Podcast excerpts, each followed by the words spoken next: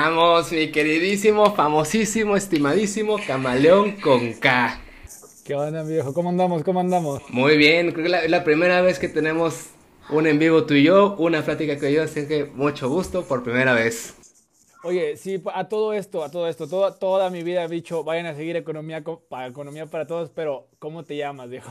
Ah, la pregunta que todo el mundo tiene del cómo se llama economía para todos. Soy Alfredo Velázquez, mucho gusto.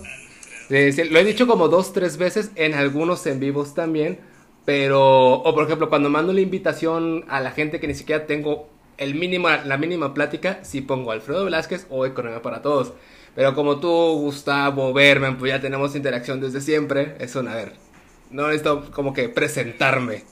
Sí, sí, para, para, mí es como que, ah, sigan Economía para Todos, pero nunca, nunca, nunca como, bueno, yo nunca he visto un video donde digas tu nombre, por eso fue como que, ¿y cómo se llama este vato? Dije, sí, otra vez, ¿qué onda, qué onda Economía para Todos? Ah, muchos me ponen eso del, oye, ¿cómo te digo? Ah, Alfredo, porque ya me acostumbré de, de Economía para Todos, porque así también me ubican. Entonces, gente, voy a explicar cuál es la dinámica para los que son la primera vez o para nada más para, para el camaleón que igual sepa cuál es la jugada de hoy. Estamos en un capítulo más de Platicando con Todos. Vamos a conocer quién está detrás de la cámara de Camaleón con K, porque muchas veces en nuestros videos pues no se alcanza a ver quiénes somos. No todo es hacer videos, no todo es el tema del que solemos hablar. Yo hablo de economía, el de política, hoy ya tiene un segundo canal. Entonces, mucha muchas veces la gente quiere saber cómo pensamos, cómo sentimos, qué hemos vivido, cuáles han sido nuestras experiencias de vida. No se busca el chisme, no se busca el morbo, no se busca la nota incómoda, no se busca la invasión personal de te pegaba tu papá de niño, nada de esas cosas. No venimos a debatir, no se viene a discutir. Entonces, amigo, me gustaría empezar con la típica pregunta de siempre. ¿Quién es Camaleón con K detrás de la cámara?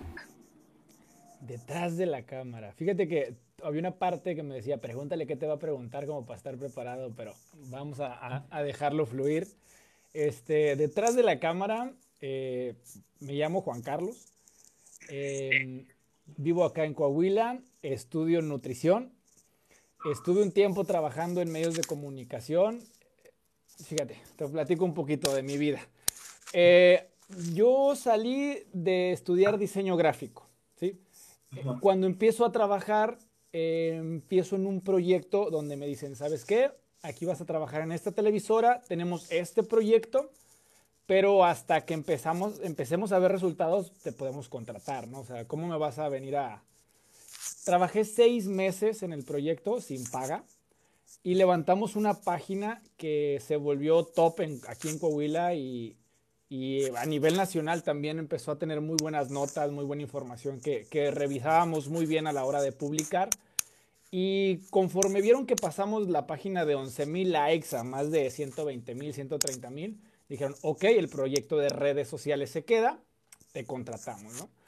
Empiezo en redes sociales, empiezo en entrevistas eh, con famosillos, o famosillos, por, no por decirlo así, ¿verdad? Famosillos, grupos famosos también, de que eh, grupos gruperos, etcétera. Y yo estaba siempre detrás de cámaras. Yo estaba detrás de cámaras, yo grababa, yo editaba, yo pasaba los videos de, a producción, los subían a la televisión, todo eso. Y después, este, empezó ya el trabajo en redes de que, bueno, ahora vas a crear contenido y comencé a hacer contenido. Estuve mucho tiempo en la televisora, varios años, pero llegó un punto donde todo se empezó a volver trabajo de oficina. ¿Ok? este, antes salía de que, oye, que hay un choque, una entrevista, esto, ¿no? Y pues era andarte moviendo como en medios de comunicación. Tiempo después, este, es trabajo de oficina, edita videos, vaya, ahora sí como que empieza a organizar la oficina. Y es ahí donde digo, no, o sea, yo no quiero estar trabajando sentado en la oficina ocho horas todos los días y es donde ya pido la renuncia y empiezo a estudiar nutrición. Entonces, mi, mi, familia este, vende productos naturales, mi padre eh, artritis, psoriasis, problema de hígado graso, ya lo habían desahuciado. Entonces a él ya le habían dicho, usted tiene tantos meses, de, este, tantos años de vida, se va a morir, ¿no? Él empieza a cambiar hábitos, empieza a consumir este, eh, otro tipo de alimentos, empieza a llevar otro tipo de estilo de vida y empieza a mejorar. Ahorita él ha vivido 10 años más de lo que le dijeron los doctores que iba a vivir. Y es ahí donde yo me doy cuenta de que, ok, los medicamentos son importantes, los doctores son importantes, pero hay una parte de nuestro cuerpo que también es nuestra responsabilidad. Y decido empezar a estudiar nutrición. Juan Carlos estudia nutrición. Eh, yo estudio nutrición para entender, ¿no? O sea, qué alimentos debo de comer para que, para que me ayuden, ¿no? Con ciertas funciones de mi cuerpo, ¿no? ¿Qué, me ayuda con la sangre? ¿Qué me ayuda con mi hígado? ¿Qué, qué? Y al final lo que consumimos, lo que comemos, o nos ayuda o nos perjudica. A eso súmale el ejercicio y el estrés y la salud mental, ¿no? Pero la alimentación también es muy importante. Llega la pandemia, y a Juan Carlos, estudiante de nutrición, que ya había dejado a un lado la creación de contenido. La... De hecho, cuando yo empecé a... yo trabajaba en, redes, en el canal, mm, fue cuando todavía estaba Peña Nieto y fue cuando ganó López Obrador y tenía poco tiempo de que ganó López Obrador que yo me salí de redes sociales. Entonces yo empecé a estudiar, viene la pandemia y cuando gana López Obrador, yo empiezo a ver las mañaneras. O sea, para mí, yo de López Obrador para atrás, era como que pues, yo no sé, ¿verdad? O sea, yo no sé mucho de política, tengo que investigar las noticias porque es lo que vamos a publicar en la página. Y empiezo a ver que él da su mañanera, veo la mañanera y luego veo lo que publican los medios. Yo familiarizado con los medios, pues, es como que, oye, pues, ¿qué onda? ¿Por qué, ¿Por qué pasa esto? O sea, pasa el tiempo, llega la pandemia y es ahí donde eh, clases desde casa y yo tengo que pues pasar el tiempo un rato, ¿no? Creo que mucha gente empezamos a hacer contenido por pandemia. Por pandemia, sí. Y es como que, bueno, pues, ¿qué puedo hacer? Si tú te pones en mi perfil, eh, los primeros videos eran de mis gatos, de videos de audios que sacaba. Y entonces ahí es donde empiezo a, vamos a hacer un video de AMLO, ¿no? Y ¡pum! Dije, a su madre, ¿no? Y a ver, vamos a hacer otro video de AMLO y ¡pum! Y ver un tema como que despertaba muchas pasiones por todos lados. Y todo empezó por ahí, ¿verdad? Entonces, fuera, fuera de, de, de lo que pasó o de lo que pasa en, en Camaleón con Cap, yo de este lado era una persona normal que estaba estudiando nutrición con una familia normal y que empezó a ver que a la gente le empezó a agradar. Entonces, a ver, vamos vamos a retroceder un poco y poco a poco vamos desenvolviendo toda tu vida. Eres de Coahuila. ¿Por qué no hablas como, como coahuilense, coahuileño, coahuilista? Pensé que ibas a ser como del centro del país, por ahí. Dije, ah, chingado. Estuve, eh, yo durante un tiempo estuve viviendo en Torreón y conviví como dos años eh, muy, muy, muy, muy de cerca con un chavo de la Ciudad de México. Yo mm. regreso, yo regreso a mi ciudad este, y yo tenía acento chilango. O sea, ¿por qué? Pues porque hablaba con él, o sea, con quien hablaba era con él todos los días. Entonces yo terminé con un acento muy chilango. Llegaba aquí a, cualquier lugar y me decían, no eres de aquí. Yo, güey, aquí nací, o sea. Pero por eso mismo eh, no se me nota como que el acento tan, tan, tan marcado, tan golpeado de, de, acá del norte. Pero sí me han dicho, de hecho, me han comentado en los videos de que tú eres del sur, no te hagas, ¿qué vas a hacer del norte si hablas cantadito?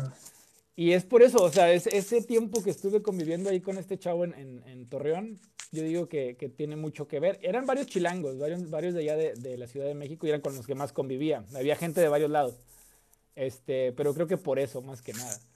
Sí, sí, desde, si me habían preguntado de dónde crees que es, creo que una vez lo platiqué con Gustavo y me preguntó, oye, ¿de dónde es el camaleón? Hace tiempo, dije, güey, al chile no tengo idea. O sea, no le ubico un, acento porque pues yo estoy, estuve en Tabasco, mis mejores amigos son de, son de Monclova, yo estoy en Monterrey, estuve viviendo años en el DF, estuve en un seminario donde éramos de todo el país. Entonces como que sí tengo la costumbre de escuchar acentos. Dije, no, al chile no le encuentro ningún, como que de aquí o por acá. Dije, el norte no es. Y por ahí debe estar el WhatsApp. Del norte no es, definitivamente. Y mira, resultó que sí. Entonces, amigo Juan, ¿cómo eras de niño? ¿Cómo era Juanito? Juan de niño. Juan de niño era, era un desmadre. O sea, literal, era, era el que se sentaba eh, hasta atrás en el salón, el que, el que hacía chistes cada vez que, que, la maestra decía algo, al que mandaban regañado, que porque no ponía atención, que porque no entregaba tareas, que porque... Sí, pues era, era, era el, el típico niño que antes que ser problemático era el payasito, vamos a dejarlo así, o sea, yo no era problemático, no era desmadroso, no era respondón, no era violento, pero era muy payasito. O sea, yo era el payasito del salón. Este, Y de niño, pues en mi casa, pues por el lado de mis padres trabajaban todo el día. O sea, ellos trabajaban desde, desde yo me despertaba y los veía hasta en la noche. Entonces no era como que conviviera mucho con ellos, convivía más con mis abuelos. Y entre los mismos primos que nos juntábamos, igual, ¿no? Yo era el, vamos a hacer esto, vamos a hacer lo otro, este, vamos a jugar a esto. Y como era el más grande de los primos de aquí, entonces haz de cuenta de que, pues era el que más influenciaba, ¿no? Pero el payasito, era el payasito. Ajá, y eso de ser el payasito muchas veces es un arma de doble filo. O puedes agradar a la gente, pero en esa se te puede ir la mano, o sea, se te puede ir la línea, es un, ay, me pasé. Y más cuando, más cuando eres un niño, y más cuando eres un niño porque no mides, o sea, tú no mides el, el el daño que puedes El daño que pueden hacer tus palabras, ¿no? O sea, este, yo me acuerdo que de chiquito, de chiquito a, mi mamá, eh, una vez fuimos con una amiga suya y estaban viendo no sé qué, que estaban comprando algo. Entonces yo agarro algo de la señora, se lo meto en la bolsa de mi mamá y le digo, ire jefa, ¿qué onda? ¿Ya se la anda llevando? Y para, para, nalgadas, ¿no? Que le caen al niño y de que no andes jugando, que eso no es así. Y pues te digo, tú en ese momento tú quieres ser el chistoso, ¿no? Sí, y hasta después dices, oye, ¿qué, ¿qué, andaba haciendo, no? Que, ¿Cómo no me di cuenta? Pues porque eres un niño, prácticamente porque eres un niño. Y sí, no, no mides, no mides. ¿Y en algún momento en la escuela te generó algún problema? Eh, fíjate que no siempre he tratado de llevarme bien con la gente, o sea, nunca he sido una persona mm, de, que agresiva, violenta, que anda en pleitos. Entonces, por lo mismo de que, de que era el, graciosito, el que se llevaba bien con todos, por lo mismo no tenía problemas. O sea, era como que, ah, de hecho, llegaba a haber algún problema con alguien que, que me buscara pleito y los mismos chavos del salón de que, oye, si ocupas un paro, si ocupas esto, lo otro, dinos y, te ayudamos, ¿no? ¿Por qué? Porque pues sabemos que no te metes con nadie. Eh, siempre, siempre he sido como que un poco social, pero también mantengo mi línea como que cuando, cuando convivo, ¿no? Antes sí era como que, oye, sí, este, vamos aquí, vamos allá y, todo. Pero últimamente eh, pasa el tiempo, te vuelves de otras maneras, conoces a otra gente y y como que empezó a agradarme esto de, de, convivir en momentos, pero agradarme en, el, por el lado de estar solo. O sea, de, estar con tu música, este, hacer tus cosas, organizar tus, tus trabajos, tu escuela, todo. Y es como que perdía mucho. Es que fíjate, creo que me, me di cuenta de que perdí mucho tiempo. Em, en el desmadre, por así decirlo, en el querer andar eh, conviviendo, risa y risa, jiji, jajaja. Y como que llega una edad en mi vida donde digo, oye, ¿y qué estoy haciendo? O sea, y, es como que, a ver, necesito enfocarme en mí y en las cosas que yo voy a hacer, porque al final, pues, es mi vida, ¿no? No la, no la de los demás. Este, y pues sí, o sea, por ese lado como que siento que el ser amigable y, y gracioso, pues, no me trajo problemas porque como que gracias a, Dios mis papás me dieron unas nalgadas buenas antes de esos errores cometerlos con gente que a lo mejor no me iba a dar unas nalgadas y sí me iba a partir mi madre, ¿verdad?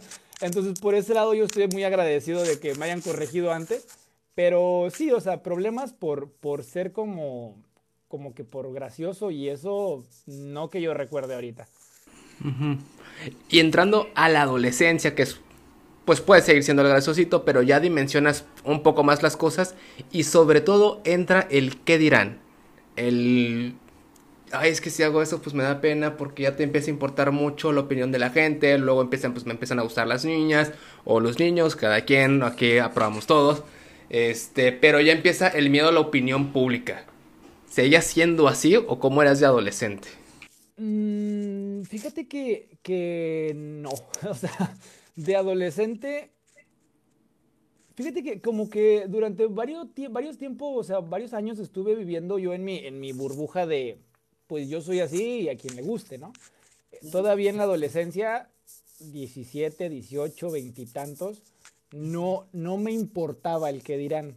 A mí nunca, nunca me ha importado el que va a decir la gente. Eh, hay unos temas que no quiero tocar todavía, o sea, y que puedo, puedo tocar después, más adelante, o a lo mejor ahorita si se dan. Pero durante algún tiempo, digamos, en resumen, eh, yo terminé en un centro de rehabilitación para alcohólicos y drogadictos. Entonces, por ahí va. Entonces, no, nunca, me, nunca me importó el, el, el, qué va a decir la gente de mí o el me van a ver borracho en la calle. O, o sea, no, nunca me importó. Ya tiempo después, pues, te das cuenta de que perdiste mucho tiempo de tu vida y estás vivo de milagro. Entonces es ahí donde me empecé a preocupar más por mí y por el qué voy a decir y qué voy a pensar yo de mí, de las cosas que he hecho, que en realidad lo que los demás opinen de mí. Entonces ahí es ahí donde uno empieza a agarrar como que conciencia. Eh, yo, sí lo, yo sí lo he dicho y lo he dicho de una vez y lo sigo diciendo, es yo no sé, yo no sé cómo sigo vivo. O sea, ha habido eh, veces que iba manejando en carretera, que llegaba a mi casa y no sabía ni cómo había llegado. Entonces yo decía, es que cómo no me maté, o sea, cómo, cómo sigo aquí, ¿no? Eh, una vez platiqué con otro señor y me dijo, hay gente que la cuenta y hay gente que no la cuenta. Entonces, como que ya ahí empecé yo a, a, bajar este, un poquito bandera y a ver que yo estaba mal. Entonces, por eso fue que empecé a, a cambiar, a, ver, o sea, a hacer una introspección en mi vida, en lo que había hecho, en lo que estoy haciendo y en lo que va a pasar después. Y creo que ahorita hasta el momento eh, me sigue importando un carajo lo que la gente opine de mí, ¿verdad? De hecho, creo que eso mismo me ha ayudado para poder hacer los videos que hago, que son muy polémicos, y poder aguantar tanta crítica, porque, o sea, siempre he sido, o sea, en mi infancia y en diferentes maneras de, de época, en etapas de mi vida, o sea, siempre me han criticado, me han sacado la garra de este güey anda así, no te juntes con él, entonces ahorita es como que siento que yo no tengo nada que que rendirle cuentas a nadie, entonces por ese lado es como que me siento tranquilo y no me interesa, vaya, lo que vaya a decir la gente. Ajá. Haciendo retrospectiva, quiero que, quiero que agarres tu secundaria y tu preparatoria, ¿no? Todos los momentos buenos, todos los momentos malos. ¿Por qué la infancia no? Aquí citando un poco al doctor Fer Bustos, que es doctor en, en filosofía, nos menciona en la entrevista de él que al final de todo en la infancia nadie recuerda su infancia, ¿no? Todo lo que, lo que sabemos de nuestra infancia son las cosas que nuestros papás cuentan de nosotros. Nuestros recuerdos es la percepción que ellos tuvieron y qué tan sesgada puede estar. Pues al final de todo pudiste, me dijiste, era un poco payasito, ¿no? Y qué tal si esto es porque tu madre te dijo, ay, eras un poco rebelde y quizás pues eras mejor la chingada, pero pues el, amor de madre, ¿no? Entonces, me gustaría que agarraras la secundaria y la preparatoria y nos contaras si te considerabas una persona feliz. Sí. Sí e inocente, porque al mismo tiempo en primaria, eh, perdón, sí, secundaria y prepa me dijiste, ¿verdad? No, primaria y secundaria. Primaria no, secundaria y prepa. Secundaria y prepa. Sí, me consideraba feliz y un poco inocente. Siempre fui muy confianzudo, o sea, en el de que, oye, vamos aquí, vamos allá, vamos. Eh, y de repente yo consideraba gente que eran mis amigos los que, que cometemos ese error y, y, es algo que a veces yo le trato de decir a la gente que me rodea y a la gente de confianza, ¿verdad? O sea, es, pecarías de ingenuos y crees que todos son tus amigos. O sea, yo llegué a terminar en alguna fiesta sin cartera, sin celular, sin, sin cosas personales que, que traía. Y al final te dabas cuenta que había sido la misma gente con la que andabas, pero se tapaban entre los mismos, ¿no? Entonces, al mismo tiempo he sido un poco desapegado con lo material. Y es como que, bueno, son cosas. Y ahí era donde me daba cuenta de como que yo estaba feliz con lo que hacía, pero al mismo tiempo eso me traía problemas de querer confiar en todo mundo. O sea, de que, ah, ok, este, mm, no sé, diferentes, diferentes cosas, lo que, se, lo que se te puede ocurrir, ¿no? O sea, del hecho de, que yo quería ir a, por ejemplo, yo en, secundaria prepa teníamos una banda, tocábamos rock and roll, tocábamos punk y sí salíamos, salíamos a viajar. Eh, igual ciudades cercas, ¿verdad? No era como que en otros estados y por toda la República, pero sí llegábamos a salir fuera. Este, y era fiesta, ¿no? Era fiesta, chéves, cotorreo.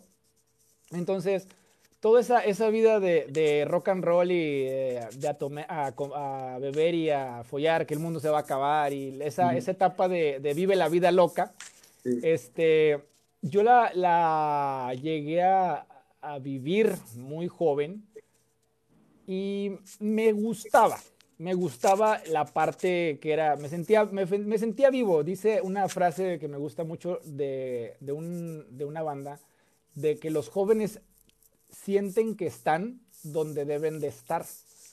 Entonces, no te preocupas de si estoy haciendo las cosas bien, si estoy haciendo las cosas mal, tú solo estás viviendo y lo estás disfrutando. Que de ahí ya empecé yo a cometer ciertos actos de, de que, oye, me vengo bien ebrio manejando, este, no sé cómo llegué a mi casa, este, no sé, este, X y Y. Y ahí fue donde ya no me sentía bien. O sea, yo digo, me sentía muy feliz, pero cuando me empezó a jalar ese mundo de, de excesos fue cuando ya amanecí el otro día de que, qué hice ayer, por qué no me acuerdo de esto, qué pasó aquí. Y ahí es donde entra un ciclo vicioso. Y eso es lo que yo también trato de hablar con, con gente, ¿verdad? Estos temas casi no los toco porque también no me los preguntan. Este, pero es lo que trato de, de, hablar yo con gente de que caes en, en, ciclos viciosos. O sea, es como que no me acuerdo de esto, me siento mal por esto. Déjame, me salgo de fiesta otro fin de semana y me pongo chido para que se me olvide lo malo, ¿no? Y empiezas a caer en un ciclo donde, y es que ahora hice esto, ahora casi choqué en la noche, dejé el carro ponchado en sabe dónde, tengo que ir por él en la mañana, este, andabas haciendo fiestas sin globito, pendejadas de esas, ¿no? Que dices tu madre, güey, o sea, y te sentías mal, ¿no? Te sentías mal, te sentías mal por, por esa culpa de, de no estar consciente en el momento de que lo estabas haciendo. Porque ahorita es como que se me ponche una llanta y es como que, puta, pues fue mi culpa, ¿no? Pero el, el alcohol automáticamente desactiva o, inhibe ciertas partes del cerebro que te hacen tomarte todo más a la ligera. O sea, como que, ah, no pasa nada, ah, hazlo. Ah. Entonces, al otro día que ya esas partes del cerebro están activadas, es donde dices, que ¿por qué lo hice? O sea, estaba mal desde el principio, ¿no? Y, y por ese lado, o sea, creo que, que la felicidad, este, pues es que creo que también es por etapas, ¿no? O sea, la felicidad es como que estoy feliz ahorita, vivo esto y luego un bajón. Y luego, o sea, pero en general creo que lo que fue prepa y, secundaria, pues fue como que una etapa, eh, creo que fue la etapa más feliz y más tranquila porque apenas empezaba. Creo que la parte oscura es ya universidad, ¿no? Donde ya se vienen otro tipo de cosas. Ajá, pero... Ajá, sí sí, sí. Sí, entonces por eso te digo, o sea, para concluir es en, secundaria y en prepa era como que, ah, no hay pedo. Y lo que detonó, o bueno, sin echar culpas, ¿no? Obviamente es un, no es bien fácil apuntar con el dedo, fue culpa de aquello, fue culpa de aquello, que yo me volví a decir, no, sin echar culpas. ¿Por qué crees que empezaste a tomar ese tipo de decisiones? ¿Faltó algo? ¿Sobró algo? Yo creo que se lo adjudico, ¿verdad? Sin echar culpas igual, porque al final nosotros somos víctimas de, de, nuestra mera existencia y de nuestra suerte al nacer. Mis padres trabajaron desde que yo tengo memoria, desde que se despertaba hasta que se metía el sol. Entonces yo desde los siete años, ocho años, yo ya me cocinaba. O sea, yo era un niño que llegaba a su casa, no estaban sus papás, preparaba de comer. Eh, y ellos por trabajo y por querer darle de comer a sus hijos y por hashtag capitalismo, ¿no? Este, ellos tenían que, que, trabajar y que llevar comida a la casa y pues eso implicaba dejar solo a los niños, ¿no? Dejarlos con la abuela. Y eso es muy común, o sea, eso es muy común en, en, en, en ¿cómo se llama?, en, en nuestra sociedad. Y creo que al final eso de cierta manera no tanto que te afecte, pero sí influye en la parte de, ah, no tuve atención de niño, eh, quiero atención de grande. O sea, y estoy un poco metido en esos temas psicológicos de por qué soy como soy, por qué creo lo que creo, por qué pienso lo que pienso. Y creo que, creo que principalmente fue eso. Este, fue como que la falta de atención de niño te hace como que querer atención de grande, ¿no? De, de que, bueno, este, como en mi casa no hay nadie, déjame aburrir a los del salón porque aquí se ríe la gente conmigo. Eh, como este, no, no tengo esto en mi casa, pues déjame, eh, me luzco con los compañeros, con los compas en la fiesta. Entonces es como que esa siempre, siempre, siempre todos tratamos de, de tapar pozos o carencias con otros comportamientos de, de mayores. O sea, eso es, eso es de ley. Obviamente no vamos a andar analizando a cada persona en el mundo, ¿verdad? Y eso mismo nos abre la puerta a entender a otros. O sea, eso es lo que a veces la gente no entiende, de que, oye, criticamos a alguien por cierta actitud y no sabemos en realidad qué lo orilló a, llegar a eso o qué lo orilla a ser así. Eh, la persona bien agresiva que conozcas tiene una historia de por qué es agresiva. Eh, la persona que es de cierta manera, tiene un porqué es así y, tiene que ver con su infancia. Entonces a veces es muy fácil como que apuntar y culpar, como dices tú, ah, es que él es así, es que él... Cuando pues es, es tan complejo, es tan complejo y tan interesante también al mismo tiempo que que pues es un tema interesante. Sí, ahorita que cuando, dijiste justamente que eras el gracito de la familia, digo aquí yo sé que vamos a invocar un poco a la comunidad otaku y yo sé que también tú me vas a entender, particularmente me recordaste mucho a Naruto, de el cómo era el niño travieso de la aldea y la gente lo apuntaba de, ah, es que este güey, es que se mama, pero al final de todo llegaba a su casa y es un, ah, estoy solo entonces me gustó como es un, sin echar culpa, se lo atribuyo porque no tenía atención. Entonces es un, no te afecta directamente, pero hay una parte indirecta que sí te afecta y empiezas a desarrollar diferentes comportamientos de, no es que el niño no reconoce que quiere atención, somos un mecanismo de autodefensa. O por ejemplo, el, ahorita cuando dijiste el niño violento, me recordaste a Nelson de los Simpson el cómo Bart llega a su casa cuando en el capítulo que se vuelve su mejor amigo y entiende por qué Nelson es así, porque viene de familia violenta, de familia pobre, está enojado con todos y su mecanismo de defensa para no sentir es a través del bullying, de la ira. Y pues, ah, sí, jajaja, pero los Simpson, pero pues al final todo es un, güey, a ver, quédate con lo bueno, con el mensaje que te está dando. Exactamente, yo, yo por ejemplo, este, eh, creo que, por ejemplo, si, si, yo lo recuerdo, también era como que en, el, en, las, en, la escuela y en la secundaria, o sea, a mí me agarraban a carrilla. En ese momento eh, era como que muy normal, desgraciadamente normalizábamos el bullying, porque era no aguante, este, aguántate y, y llévate, ¿no? Y si te llevas, te aguantas, y el que no, y el que no aguante, este pues en ese momento sí era más, más normal decir, no, es, es acá y, y no, yo no quiero ser, y ajá, exactamente, ¿no? Entonces, eh, por esa parte yo entiendo ahorita la importancia y la atención que le deberíamos de tener a los niños en cuanto al bullying y el acoso escolar, porque, porque afecta, o sea, a lo mejor ahorita tú, los maestros, los directores, el gobierno puede decir, ay, es están jugando, ¿no? Pero hay, hay afectaciones psicológicas que, le están causando al niño el, agarrarlo a carrilla, el agarrarlo a bullying, que van a repercutir cuando estén más grandes. Eh, por ejemplo, yo veo eh, cuando se hizo la tendencia esta del hijo del presidente de Andrés Manuel, que el chocas, hashtag chocoflan y, y dices, a ver, estamos dimensionando, exactamente, estamos dimensionando que es un niño al que le está lloviendo carro a nivel nacional, lo están volviendo tendencia, lo están apodando por su físico, por su cabello, por el pinche Chumel también ahí metiendo de que, ay, el hijo de AMLO es tal. Y dices, güey, no sabes la carga psicológica que le estás aventando al niño, pero todo por estar en contra del papá, ¿no? Y es como que dices, güey, no, o sea, estamos mal. Sí, sí, qué culpa tiene un niño. Deja tú el, hijo adulto, es el niño. O sea, no mames. Ahí, sí, nunca he aprobado el, por más anti-Chairo, anti-AMLO que pueda ser, ya hay una línea muy delgada entre el, presidente y el menor de edad. O sea, si quieres ponerlo en términos neutrales, es un menor de edad.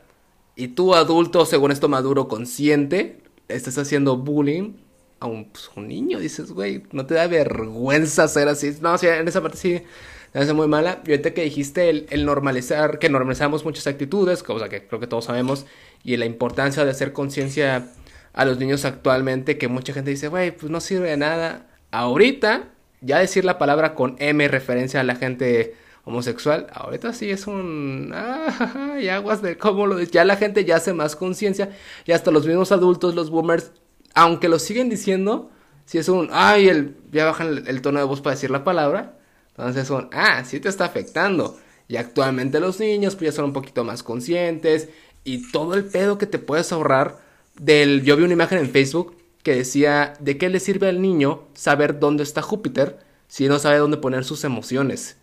Dices, sí, güey, o sea, ya, y gracias a Dios ahorita en algunos sistemas educativos ya meten inteligencia emocional, ya meten más cosas. mi hermana, tengo una hermana de 7 años que todos los niños de su, bueno, de su primaria ahora van con el psicólogo, aunque sea una vez al mes, y los papás tienen que hablar con el psicólogo.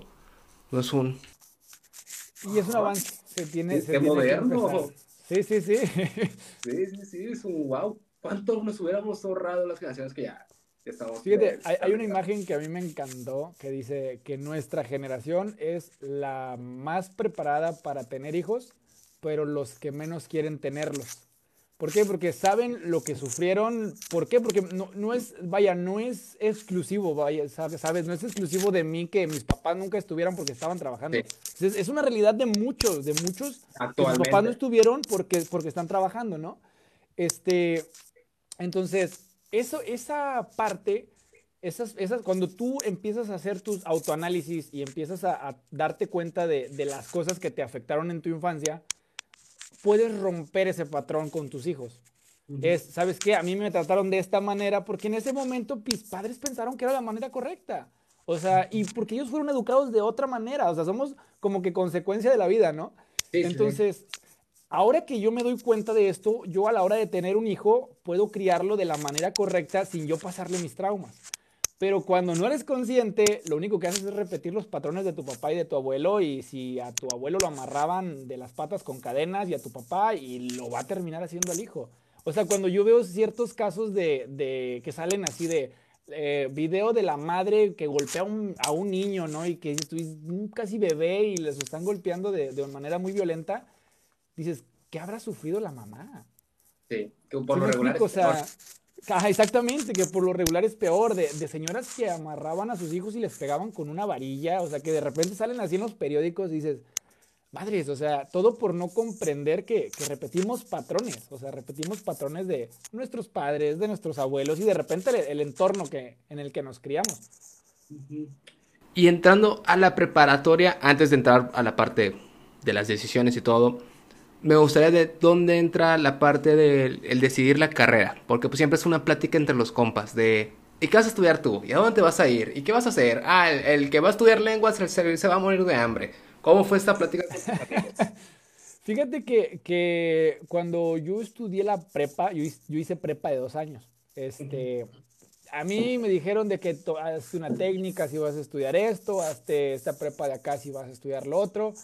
Y como yo no sabía qué quería estudiar, este, yo me hice una prepa de dos años. Este, bueno, sí sabía porque era, y, es que eso es algo muy interesante. A veces eh, hacemos cosas que creemos que queremos, pero en realidad es gente que nos influye para que tomemos esa decisión, ¿no? A mí en la escuela me dijeron, es que tú vas a ser abogado porque siempre te, te la pasas defendiendo a tus compañeros, te la pasas aclarando, o sea, andas en medio ahí queriendo resolver problemas, ¿no? La, profesora me dice eso y yo dije, ah, pues entonces yo voy a ser abogado, ¿no? Eh, vas creciendo y mis papás lo repiten y es que él es así, él es así, pues a lo mejor va a terminar siendo abogado. Y dije, pues es que si eso hacen los abogados y yo ya lo hago, pues la lógica es, pues voy a ser abogado, ¿no? Este, paso a prepa y me dicen, oye, pues si estudias en esta prepa de la UAC, pues puedes presentar en jurisprudencia, que también es de la UAC y es como que más fácil el, la prioridad que le dan a los alumnos, ¿no? Supuestamente. Entonces yo hago prepa de dos años, dije, pues de ahí me voy y estudio este, eh, jurisprudencia. Pasa el tiempo, termino la prepa y yo entro, este, a todo el mundo le decía, no, yo voy a estudiar leyes, yo voy a estudiar leyes. Eh, presento en jurisprudencia y yo no sabía que en jurisprudencia presentaban como, no sé, mil, mil, dos mil alumnos, pero nada más agarraban a 90. Y yo dije, no, a huevo, no, yo voy a quedar en jurisprudencia. y, todos fíjate, todos, todos somos pro. Entonces yo dije, no, a huevo, ¿no? Y fíjate que alcancé muy buen lugar, eh, quedé como en el lugar 180, una, una madre así. Pero pues ni saliendo todos y volviendo a entrar alcanzaba el lugar porque nomás agarraban a 90. Entonces yo con ese, con ese examen fui a presentar a la Autónoma del Noreste y dije, ¿sabes qué? Quedé en tal lugar de jurisprudencia, ¿qué onda? Yo, no, pues con esta calificación pasas aquí, ya no necesitas presentar examen. Entonces yo entro a, a ¿cómo se llama? A Derecho. Estuve menos de un semestre en Derecho. Y ahí empezaba la primera generación de diseño gráfico. No había diseño gráfico aquí. Aquí todavía no llegaban los memes de, de los diseñadores gráficos van a trabajar en McDonald's. O sea, era la primera generación. Todavía no se venía ese, ese, esos memes, todavía no había tantas redes sociales. Em, y yo digo, oye, salía de, de, derecho, que era leer, leer, leer. Yo salía así de que es que no entiendo, o sea, es como que es demasiada la lectura, ¿no? Y entre más leía, más, más, me, más me revolvía. Y dije, ¿de verdad quiero estudiar esto? ¿O estoy estudiando esto nada más porque me dijeron toda mi vida que yo debería de estudiar esto por mi manera de ser? Y es ahí donde salía yo todo estresado del salón y veía las exposiciones de diseño gráfico. Les ponían muchas eh, exposiciones de, de, arte, de manualidades, pintura. Y decía, oye, esto está, está como que muy relax, ¿no? O sea, ¿qué, qué les enseñan? Entonces agarro el programa de diseño gráfico y veo que vienen programas de publicidad, de diseño de redes, bla, bla, bla, bla, bla, bla, bla. Y digo, oye, todos necesitan publicidad. Todos.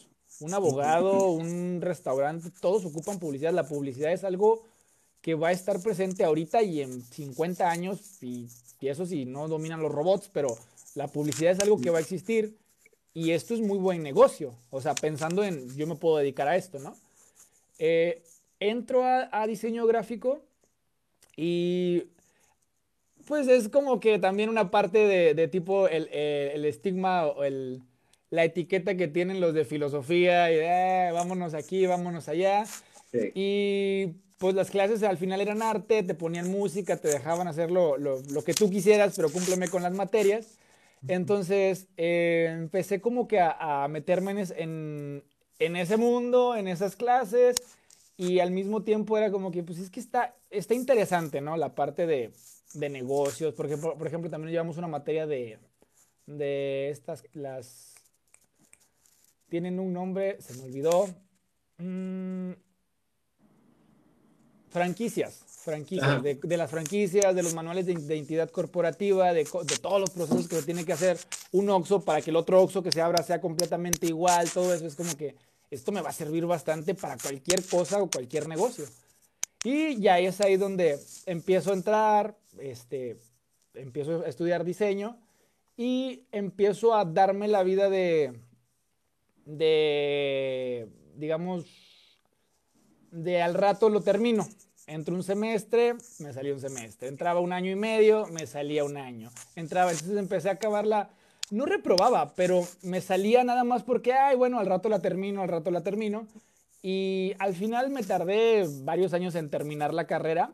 Y ahí ya estaba el mame de los, de los diseñadores gráficos, se, se, van a, se van a morir de hambre y van a trabajar en McDonald's. Pero nunca, nunca, nunca, nunca, o sea, creo que volvemos a la parte de siempre me ha valido madre lo que diga la gente, lo que vayan a opinar, lo, no está escrito en piedra. Y pasa el tiempo, termino trabajando en la televisora que te comenté. Y ahí termino pues ya codeándome con los de producción y con los de acá y dicen, mira, o sea, si yo hubiera hecho caso de, de te, te, vas a morir de hambre, te, te vas a terminar trabajando en McDonald's, probablemente me hubiera ido por otro lado y no hubiera aprendido todo lo que aprendí, que ya me interesaba y no hubiera terminado trabajando donde trabajé y conociendo lo que conocí. Y es como que dices, oye, fue una buena decisión haberme salido de leyes. Creo. sí, pues no sabemos, pero ah, mientras te sientas tranquilo, parecer sí es. Y estando en la televisora, cuéntame sobre cómo, cómo es trabajar en una televisora, qué es lo padre, qué es lo que mmm, no está tan padre, no es como la gente cree, qué es algo que puedes decir, esto es, no sé si fue por mí, pero me tocó algo que es fuera de lo común. Nos tocó algo fuera de lo común, este, nos tocó, pues fue, fue, una, fue un lapso muy interesante, este, que no quiero culpar a nadie tampoco, pero literalmente nosotros entramos a redes y terminamos absorbiendo varios departamentos. Entonces hubo ahí un pleito porque, eh, pues digamos que llegamos a quitar gente y terminamos haciendo su trabajo y más Entonces fue como que al canal le dimos resultados, eh, ellos buscaban ingresos, buscaban números, nosotros se los dimos y pues terminaron despidiendo a un fuerte grupo del canal porque no estaban dando los resultados que estábamos dando nosotros. Es parte de un trabajo, me supongo que pues, al final la empresa va a buscar números, pero sí fue un movimiento muy brusco ahí que incluso se abrió otro canal de televisión aquí en la ciudad y pues ahí se volvieron así como que competencia. Eh, lo padre de trabajar en un canal, fíjate que, o sea, es padre, al mismo tiempo no soy muy de, ay, estos artistas o todo, ¿no? Pero lo padre es que, oye, ¿sabes qué? Este, viene, viene el duelo, viene Intocable, vienen estos y los otros, pues ahí los tienes enfrente, ¿no? Grabas, platicas con ellos. Nunca me tomé fotos con artistas. El concierto EXA también estuvimos encargados de, organizarlo acá en, en, en Coahuila. Entonces, este, traer artistas, platicar con los artistas, artistas que hoy ahorita se cotizan bastante, en ese momento empezaban, entonces como que eh, todo ese contacto directo con, con, artistas es muy bonito, pero también te digo, nunca fui como que, ay, quiero fotos con todos, o sea, no, es, ah, es un artista, mi jale es grabar, entrevistar y, y ya, ¿verdad? Creo que por eso mismo me ayudó a que me trajeran en ese ambiente porque no era el típico de que yo quiero una foto y quiero presumir que aquí ando. No, yo voy a jalar. Si eras profesional en el tema.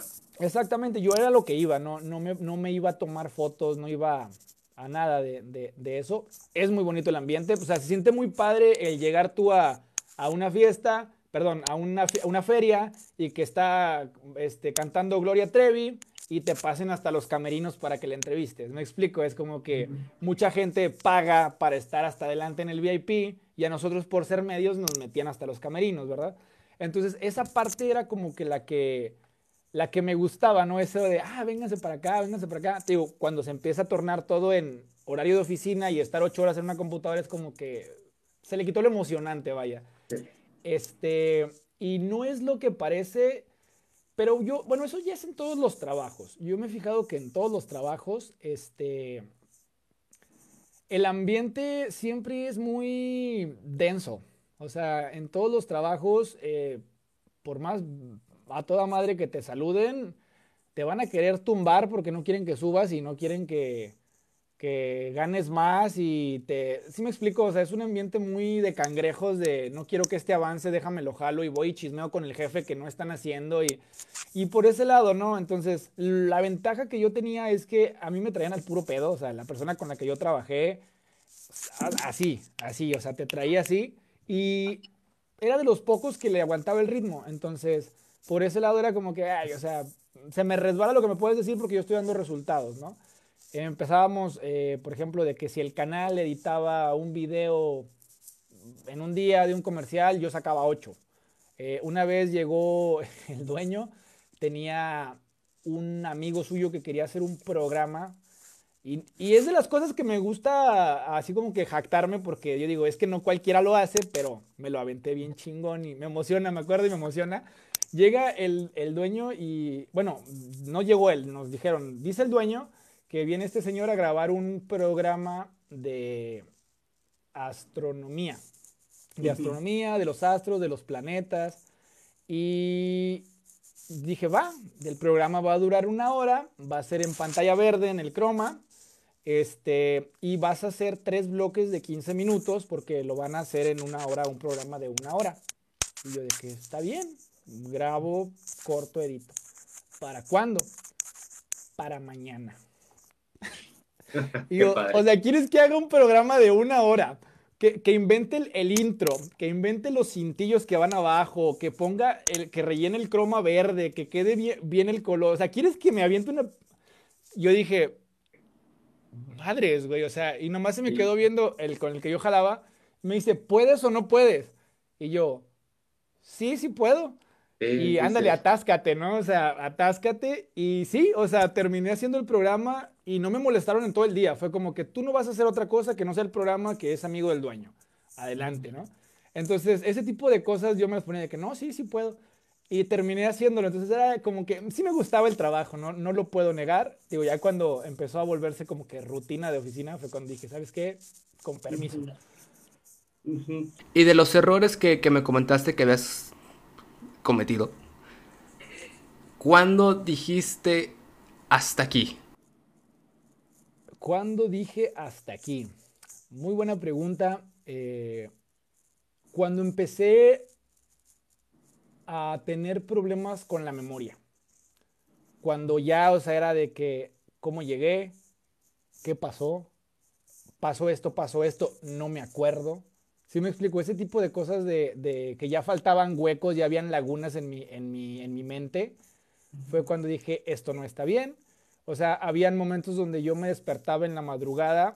Fíjate, eh, yo llegaba a mi casa, es que a eso voy, ¿no? O sea, habían huecos, huecos donde yo llegaba a mi casa y al otro día me despertaba y había vomitado en el baño pero yo no me acordaba de haberme parado a vomitar en el baño. Sí me explico muchas cosas que decía, es que cómo llegué, o sea, ese tipo de cosas. Y no fue que yo dijera, fue ya una intervención de mi familia de que, a ver, tú vas para allá. Y hasta en ese momento como que ya estando ahí fue cuando mm, quise aceptar que tenía un problema. Porque al final, pues, a nadie le gusta aceptar que está mal. A nadie le gusta que está, aceptar que está mal, a nadie le gusta este, independientemente del de, orgulloso que lleguemos a ser, a nadie le gusta este, decir que, que no puedes, ¿verdad? Que no puedes controlarlo, que no, que no está en tus manos, que bla, bla, bla, ¿no? Entonces, ahí fue cuando ya hubo una intervención por parte de mi familia. Este, me dicen, a ver, con permiso, mijo, porque te queremos vivo y vas para allá. Entonces ahí es donde yo ya terminé este, pues, en terapia, porque era una terapia también este, introspectiva y todo ese pedo de, empezar a analizarte de por qué eres como eres y por qué lo estás haciendo. Este, y ahí fue donde, donde dije, güey, sí tengo un problema. O sea, sí tengo un problema y me costó llegar hasta aquí para entender que tenía un problema. Y ahí conocí mucha gente este, que le llamaban, este, pues, tipo, pues, la pauta, ¿no? Ahí está una pauta, tú sabes si le quieres seguir. Eh, conviví con gente pues no, no pudo, o sea, ya con gente que, no coordinaba, que no, no podías dialogar, que no podías platicar con ella, que no tenía sentido lo que decía, o sea, ya en un, en un, punto que a veces dices, quién sabe si hay un retorno para arreglar eso, y pues ahí estaba la pauta, ¿no? De que tú sabes si le quieres seguir o quieres quedar así. Este, entonces ya fue cuando dije, madres, o sea, no está bien, no estoy bien, y tengo que empezar a cambiar cosas y tengo que entender, más que cambiarlas, no podemos volvernos un tipo de perro domesticado de que, ah, me metieron aquí y entonces ya no tomo porque si no me van a volver a meter. No, güey, o sea, es entender por qué terminaste ahí y salir para poder entender lo que vas a hacer con tu vida, porque si no vas a salir, te vas a estar aguantando las ganas este, un año, dos años y de repente vas a agarrar el, la caguama y te vas a volver a descontrolar por todo lo que no hiciste en dos años. O sea, es entender este, que ya hay un alto, vaya. O sea, no nada más es que te lo pongan. Sí. Y estando ahí dentro, ¿qué fue lo que más te impactó? ¿Hubo una situación que dijiste, ok, entendí el concepto, pero esto tampoco lo debe venir? Eh, te das cuenta de que somos actores, diferentes, diferentes actores, perdón, somos los mismos actores en diferentes escenarios. A veces cuando tenemos problemas creemos que somos los únicos que tenemos ese problema y no le queremos decir a nadie, no queremos contárselo a nadie. Entonces lo que hacemos es refugiarnos en algo que, que nos haga olvidar el problema, ¿no? Entonces, eh, ahí te das cuenta de que no eres el único este, que le faltaron los padres, o que no eres el único que, que estuvo haciendo cosas para agradar a los amigos, o que no eras el único del que se aprovechaban los amigos, y te das cuenta de que tus problemas los tiene mucha gente, y eso yo no lo veía venir. O sea, yo, yo en realidad llegaba a creer, a creer que nadie me iba a comprender, que nadie iba a saber lo que yo sentía, o que nadie este, había vivido lo que yo había vivido y esa, esa burbuja de, de, tú no me entiendes, la, típica, ¿no? Que le avientas a tu papá de, tú no me entiendes, este, yo, yo sé lo que hago, ¿no?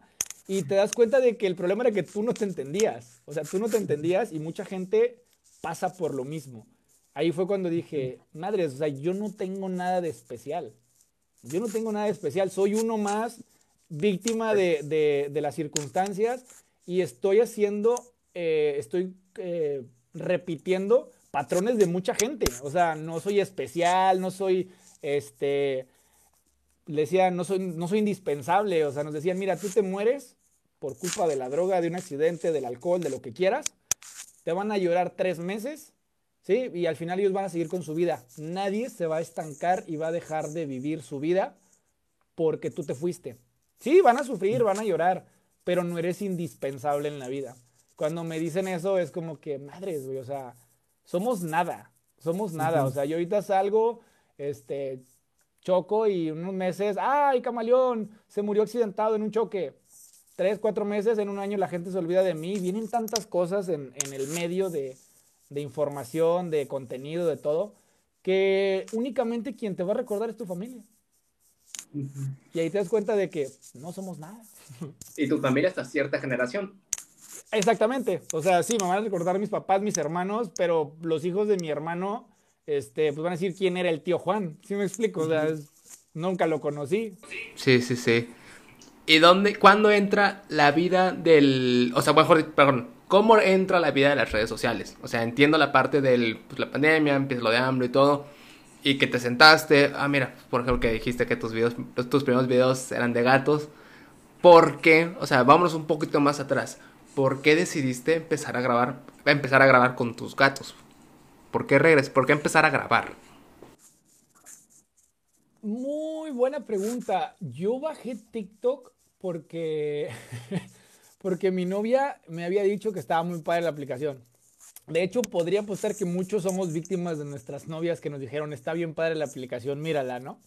Entonces la empecé a ver y yo empecé a seguir muchas, este, cuentas de, a, diferencia de, más gente que se pone a ver muchachas, yo empecé a seguir cuentas de, de cosas como que asombrosas, del chavo que preparan un cazote, de los de Red Bull que se tiran en paracaídas, en motocicletas, gente buceando, tiburones, todo eso decía, oye, ¿qué onda con este contenido?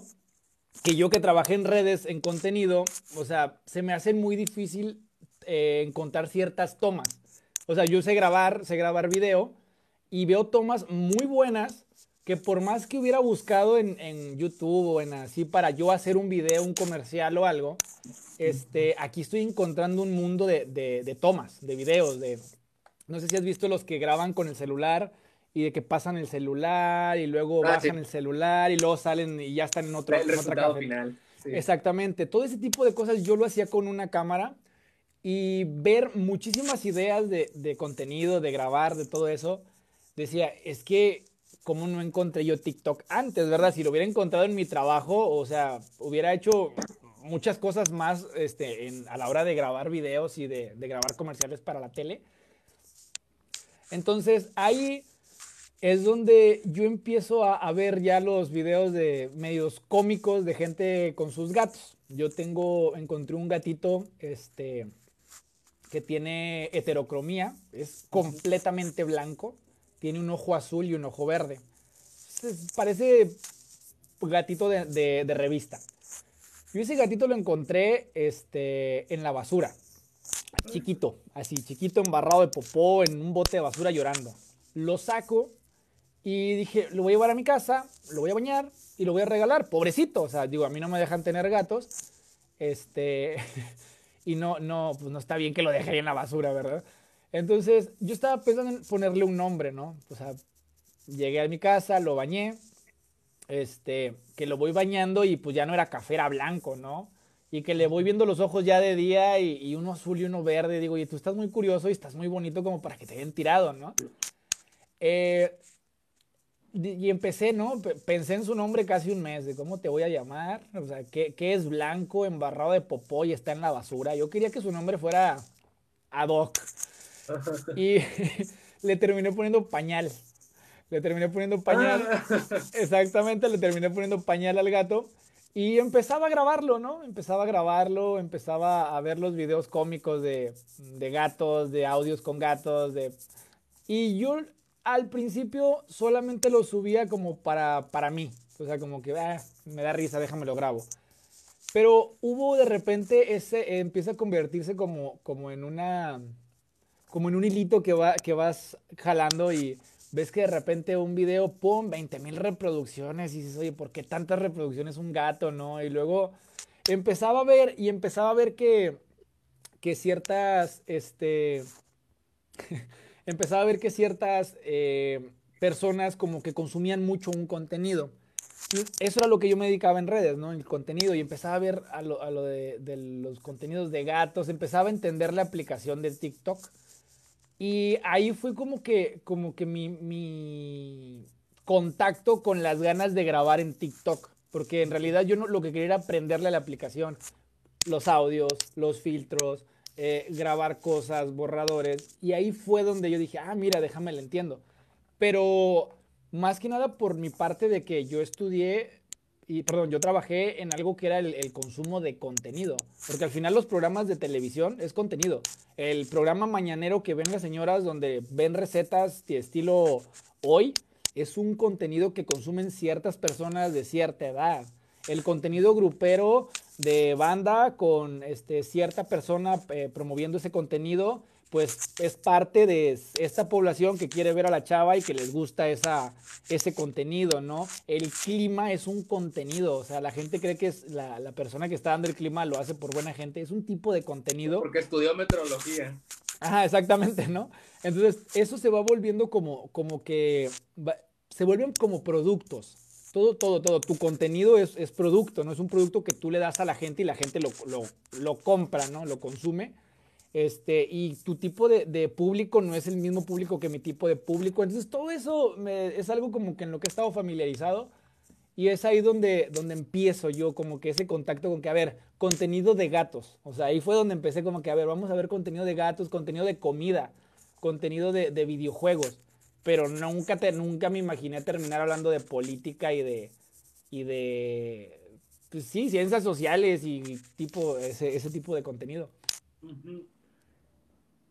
Y dónde entra la nutrición. O sea, ya dejamos la televisión, ya somos creadores de contenido, pasa lo que, gracias a Dios, tu padre empieza a cambiar el estilo de vida, que creo fielmente del, de que los alimentos son base clave para no tener cierto nivel de enfermedades y se puede notar claramente, por ejemplo, con la pandemia, como la diferencia que llegó de algunas enfermedades por solo lavarte las manos propiamente, muchas enfermedades empezaron a bajar.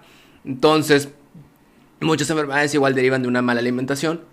¿Dónde entra el, bueno, ahora sí voy a estudiar nutrición? Ok. Eh, te comento. Mi padre empieza a cambiar este, de, de estilo de vida. Empieza a consumir unos productos. Unos productos que tienen ciertas certificaciones internacionales. No me quiero aventar un comercial de Herbalife, ¿sabes? Este, me gusta mucho hablar de esa compañía, de esos productos, porque estoy muy familiarizado con, todo, con los, eh, con los tipos de certificados que tiene, con todo. Eh, entonces, por eso mismo casi no toco esos temas porque a menos de que la persona esté enferma o me pregunten. Entonces, ahorita por eso, por eso te, lo, te lo comento. Eh, mi padre empieza a consumir esos productos, empieza a sentirse bien, los empieza a promover, empezamos a ver mucha gente que empieza a sentirse bien que llegaban con quistes, que llegaban con problemas de esto, del otro, y no era un producto para enfermedades. O sea, al final es, es se llama el ganoderma, ya te fumaste el comercial el otro día, eh, tiene varios, varios nutrientes, ácidos grasos, polisacáridos, o sea, tiene tantos nutrientes que el cuerpo aprovecha y con esos nutrientes el cuerpo empieza a regular funciones. Eh, te pongo un ejemplo, el germanio orgánico, el germanio es lo que tiene el ajo.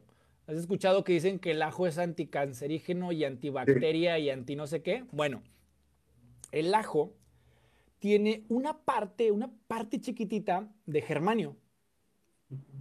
Perdón. Ese germanio eh, ayuda a que tu cuerpo pueda fabricar macrófagos y linfocitos, las células blancas, los glóbulos blancos y las células que, matan todo lo que sea exógeno a tu cuerpo. Entonces no es que el ajo sea anticancerígeno, es que el ajo tiene germanio y el germanio ayuda a producir eh, linfocitos que nos ayudan a combatir las células cancerígenas. Entonces, si tú me dices, ¿el ajo es anticancerígeno? No, es que no es el ajo, es el, el nutriente que es el germanio, ¿no? Y lo que tú debes de consumir en germanio es una cantidad, no es un ajo. ¿Sí me explico? O sea, tú tendrías que comer cierta cantidad de ajos para tener el, el, requerimiento de tu cuerpo para que funcione bien. Entonces ahí a mí me empieza a salir esa duda. Ok, ¿por qué la gente se está sintiendo bien con estos productos si no son suplementos? Tienen grado alimenticio. ¿Sí me explico? O sea, y es, y es, no está en contra de ningún medicamento, o sea, vienen doctores, los doctores lo toman junto con el medicamento, o sea, no, no hay ningún problema. Pero empiezo a, tener yo como que esas dudas, siempre he sido muy curioso, este, y empiezo yo a tener esas dudas de que, ok, pero ¿por qué la gente se está sintiendo bien? O sea, ¿por qué yo veo gente que viene con un problema y luego veo otra gente que llega con otro y los dos se sienten bien, ¿no? Entonces dije, yo no voy a aprender nada viendo este, a la compañía. La compañía me va a decir lo que vende y los productos, pero no me va a decir, no me va a capacitar de cómo funciona mi cuerpo, no me va a capacitar de, de, qué nutrientes necesito. Y yo siempre este, llegué a creer que, que el doctor es como que la última opción. O sea, tú, si cuidas tu salud, debes de hacer ejercicio y debes de ir con un psicólogo y debes de comer bien. Pero si vas con un doctor a que te cure con medicamento, enfermedades que te detonaron por 30 años de malos hábitos, o sea, el doctor no hace magia. Entonces el doctor es como que, como que el último paso al que, al que deberíamos de llegar, pero la gente está tan mal acostumbrada que es, me siento mal, me sube el azúcar, me inyecto insulina. Eh, ah, me voy a, déjame, me tomo una coca y ahorita me bajo la insulina con, me bajo con la insulina. es como que no, güey, o sea, eh, no deberías estar tomando coca para empezar, ¿no? Entonces, es ahí donde, donde yo me meto a este lado de, bueno, yo quiero saber cómo funciona, porque si así personas que lo toman eh, sin cambiar ninguna alimentación se están sintiendo bien, ¿qué beneficios yo le puedo dar a alguien diciéndole, a ver, deja de comer esto, empieza a comer esto y tómate esto para que empieces a mejorar tu calidad de vida? Porque yo te puedo decir, o sea, este, ay, tu papá, o sea, mi papá se, se, iba a morir y ahorita ya tiene 10 años este, vivo. Sí, pero sigue teniendo artritis, sigue teniendo problemas en el hígado, sigue teniendo problemas este, de la psoriasis, unas marcas rojas que se le hacen en la piel. O sea, él sigue teniendo las mismas enfermedades, sigue teniendo dolores, pero dejó de tomar cierto medicamento y tiene más energía y vivió 10 años más, vivió ya hablando enterrando. Y ya vivió más de, de, 10 años que, que, le dijeron los médicos que él hasta aquí iba a llegar. ¿Sí me explico? Y es ahí donde, donde yo empecé a ver que, que mucha gente, o sea, no sé, me, causa un poco de conflicto ver que mi padre, eh, por no hacerle caso a los médicos y por buscar otras alternativas, mejoró su vida. Y me causa conflicto ver cómo hay gente que si el médico le dice te vas a morir, ok, dejo de comer, dejo de caminar, dejo de hacer cosas porque me voy a morir como quiera y lo único que hacen es bajar las defensas para abrirle paso a la enfermedad para que ahora sí te cargue y te lleve, ¿no?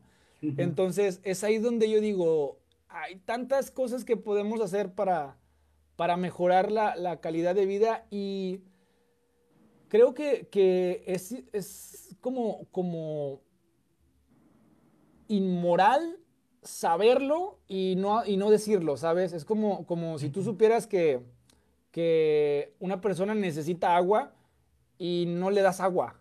Es como que, ay, no te voy a dar agua que te dé alguien más, ¿no? Es como que si sabes lo que necesitas, si tú estás viendo eh, algo, si tú estás viendo una, coyuntura, un problema, algo que puedes cambiar, sería muy egoísta dejarlo así. ¿Sí me explico? Si ves tú que, que está un papel tirado al lado de la basura, pues lo levantas y lo pones porque está en tus manos, ¿verdad? Eh, creo que el principal problema que tenemos como sociedad es eso, que no queremos cambiar las cosas que podemos cambiar y esperamos a que alguien más las cambie. Y es... Sí, totalmente, nos ahorraríamos mucho, muchos, por ejemplo, en el caso de México, es bien común ese tema históricamente. O sea, se podría atribuir hasta que es parte de la cultura. Por ejemplo, lo, del cangrejo mexicano es mismo concepto. Normalizamos una situación que pues, no debería de existir. Entonces, hay algo que, una duda que igual tengo que, creo que es la que más me mandaron. ¿por qué camaleón con K? Fíjate que es, es... me lo preguntaron también ahorita en, en, un stream, este, y es la pregunta que a cada rato me hacen, y es tan absurda la respuesta que, que... Bueno, ahí te va. Entonces, yo empiezo a estudiar diseño y yo siempre quise tener un, negocio de publicidad. Este, era como que mi sueño en ese momento de voy a abrir mi negocio, voy a darle publicidad a la gente, estaba estudiando la carrera. Entonces, eh, si hay algo que se asemeja mucho a los, a, los conceptos, porque más que, más que el nombre es un concepto, eh, la imagen del diseñador y de todo eso son los camaleones, imprenta camaleón, imprenta no sé qué, ¿no? Pero yo no quería quedarme ahí, yo quería un concepto completamente de, de adoptar un concepto, ¿no? El camaleón, pues tiene como que los colores más comunes de, de, de, los diseños, ¿no? Como que el morado, el verde, esos colores, ¿no? Esos colores que se ven acá en la silla. Tipo arco iris, puedes tomar cualquier color. Pero el concepto era acoplarse a las necesidades del negocio. O sea, yo no quería eh, que viniera una persona y me dijera, quiero imprimir este, 100 volantes. A ver, ¿cuál es tu negocio? No te van a servir de nada los 100 volantes si vendes cierto tipo de productos. Te conviene mejor hacer esto. O qué tipo, este, yo quiero vender esto de estos volantes de, de, eh, de comida. Es que mejor te conviene pagar este, una publicidad en Facebook para antojar a la gente. La comida antoja en un video, no en una foto que te dan en la calle, ¿no? Entonces, ese tipo de cosas de acoplarme a las necesidades, porque al final el camaleón se adapta al entorno y de a partir de ahí toma sus colores, ¿no? Entonces era más que nada ese concepto del camaleón como concepto de algo que tenía que ver con diseño. Eh, pasa el tiempo, mm, empiezo a dar de alta mis redes y es como que pues camaleón, ¿no? Y una vez tuve una plática con un chavo y me dijo, si vas a ponerte un nombre, trata de que no lleve números.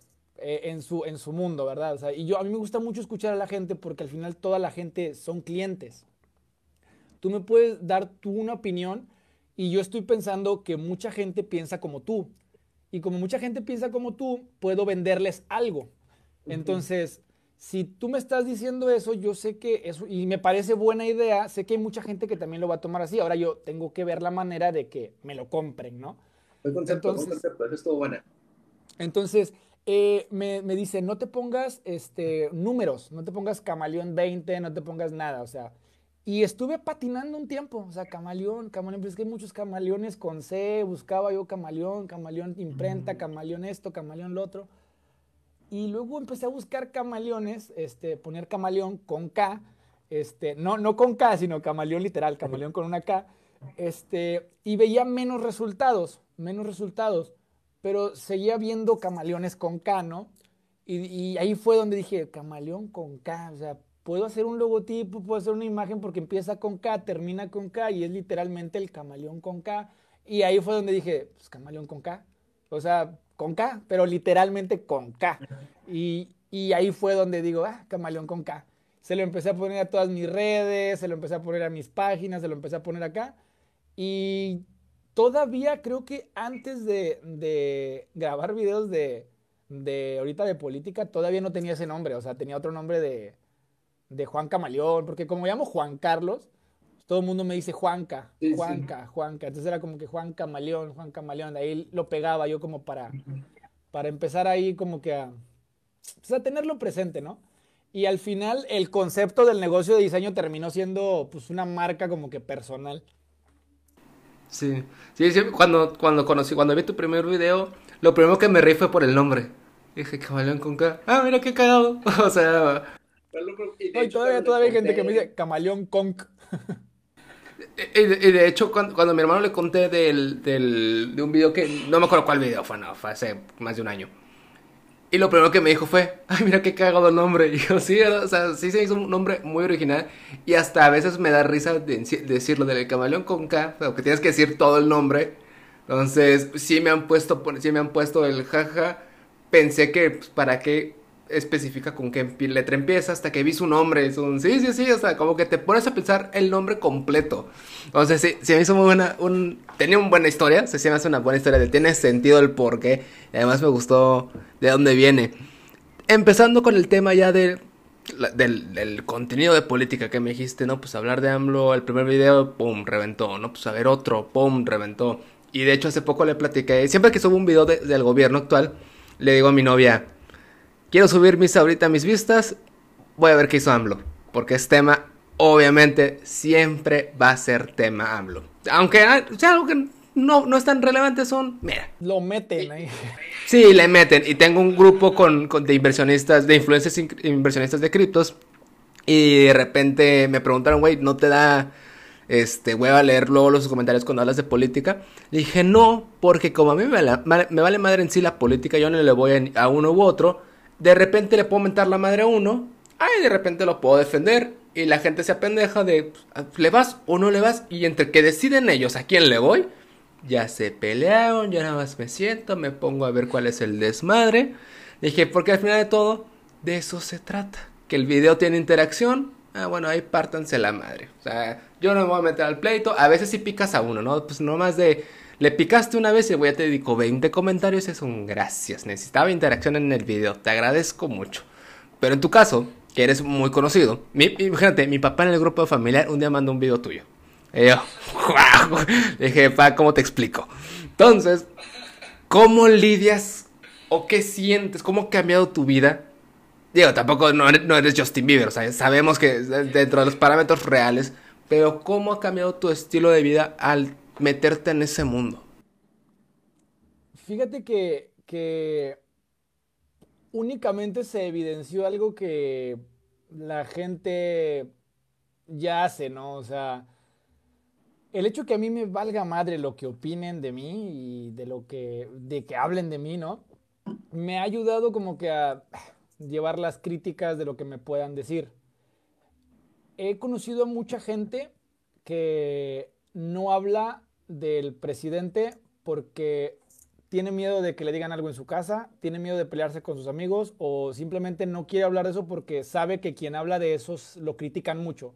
Entonces, de cierta manera, como que me ven y dicen, qué chido que tú sí lo hables porque yo no puedo hablarlo, ¿sabes? Entonces es como que eh, a mí, por el lado de de las redes sociales, o sea, obviamente es algo muy poco saludable estar leyendo tanta basura, pero también hay muchos comentarios buenos, o sea, hay mucha, hay mucha gente que ahorita ve los comentarios, gracias, saludos, tocayos, muchas gracias a los dos, entonces hay muchos comentarios muy buenos que yo, que yo leo y que, siempre los leo, y entre leer esos comentarios buenos te llevas un cagadero. Esa es la parte que, que creo yo que puede llegarte a afectar, es leer tanto cagadero pero fuera de redes la gente eh, no te topa, ¿sabes? O sea, es como que la gente te puede ver en la calle, te puede reconocer y no te va a pedir una foto por más bien que le caigas. O sea, hay mucha gente que, la piensa dos veces y dice, no, y luego si me dice que no, y luego, sí me explico, o sea, hay mucha gente que, que, te ve en la calle y, y, no te dice nada porque le da pena, pero en redes sí te dice, oye, muchas gracias por tu contenido, ¿no? Y hace poquito vi un video del Magic, eh, el rapero, yo digo que sí lo conoces, ah, si lo has escuchado, el Magic, y le preguntaron cómo llevaba él el hate.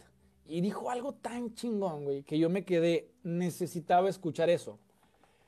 Y dijo, es que el problema de las redes sociales es que ahí se juntan todos los güeyes que quieren tirar mierda.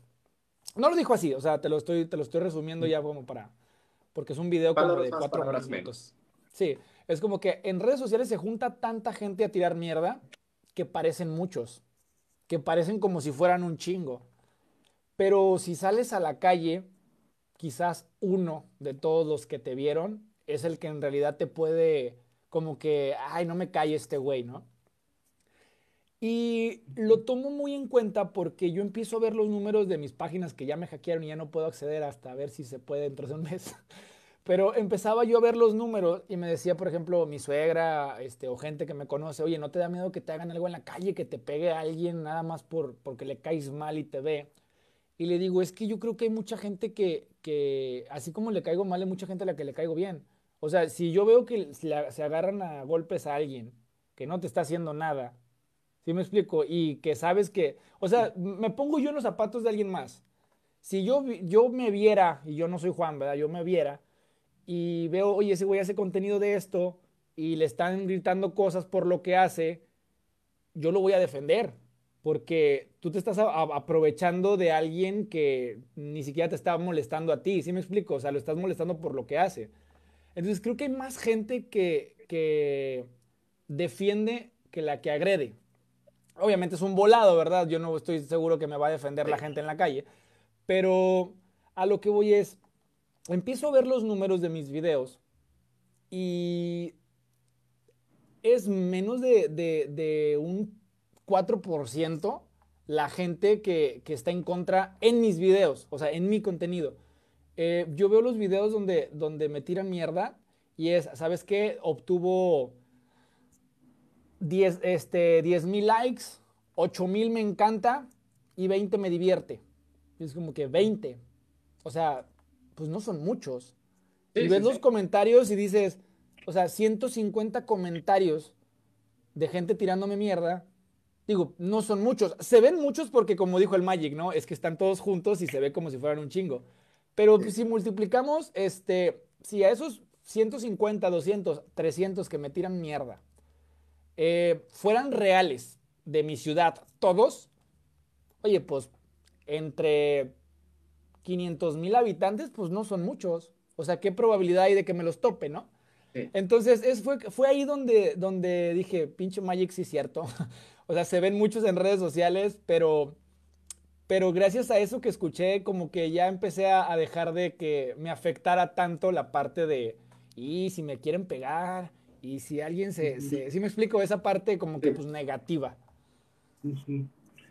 Y ya para empezar la parte final de la entrevista, ¿tú te acuerdas el día que descubriste, no sé si algún niño me está escuchando aquí, esperemos que no, porque no es contenido para niños, pero ¿tú te acuerdas el día que descubriste lo de Santa Claus? Sí, me acuerdo el día que lo descubrí. A ver cómo fue, cuéntanos. Ok, fíjate que, que yo creía en Santa Claus todavía a una edad muy grande. O sea, digo, no tampoco como que a los 17 años, pero, pero sí fue como que ya, o sea, yo, yo todavía creo que ya estaba en, primaria, o sea, ahí es donde empiezas, ¿no? Unos en tercero, otros en cuarto, otros en quinto. Y ahí empieza, ¿no? Como que a, la gente enterarse. Entonces, eh, yo escuché un día a mis papás como que bromeando diciendo que, ay, que esto, que la chingada, que como que riéndose de, lo de Santa Claus, ¿no? Luego sí, y así como que mi hijo todavía, este, creía tanto, a los tantos años, y yo así como que, ¿cómo que creía? O sea, así me explico, fue ahí donde me hizo conflicto de, o sea, que no es cierto, o sea, me están mintiendo. Entonces, ahí fue cuando, cuando yo dije, me, me volteaban así como que, a ver, y yo como para, pues no, para no ser el pendejo, ¿no? Este, pero pues ya no cree. yo, no, ya no creo. Pero pues yo por dentro, me acaban de dar en la madre, porque yo sí creía. Entonces ahí fue donde, donde dije, qué pendejo, ¿no? O sea, todavía a mi edad yo lo sigo creyendo y resulta que, que ya se lo estaban contando a un hermano más chico que tengo también en ese tiempo, está pues, más chico que yo, y que él ya no creía. Y yo fui como que, ah, o sea, soy el pendejo, ¿no? Así como que, como el meme. Ah, chica, soy, soy el pendejo yo. Este, y fíjate que ahí yo de todo, de todo agarro, ¿no? De todo agarro, de todo aprendo. Y tengo un hermano más chiquito todavía que, que ahorita ya, ya, pues ya es más grande, ¿no? Pero el, el, mediano a él le lleva como 10 años, algo así. Entonces, cuando va creciendo, empieza mi papá a, a, venderle el cuento de Santa Claus. Y yo así como que no queriendo, le digo a mi hermano, al chiquito, le digo, oye, pero tú quieres que venga Santa Claus.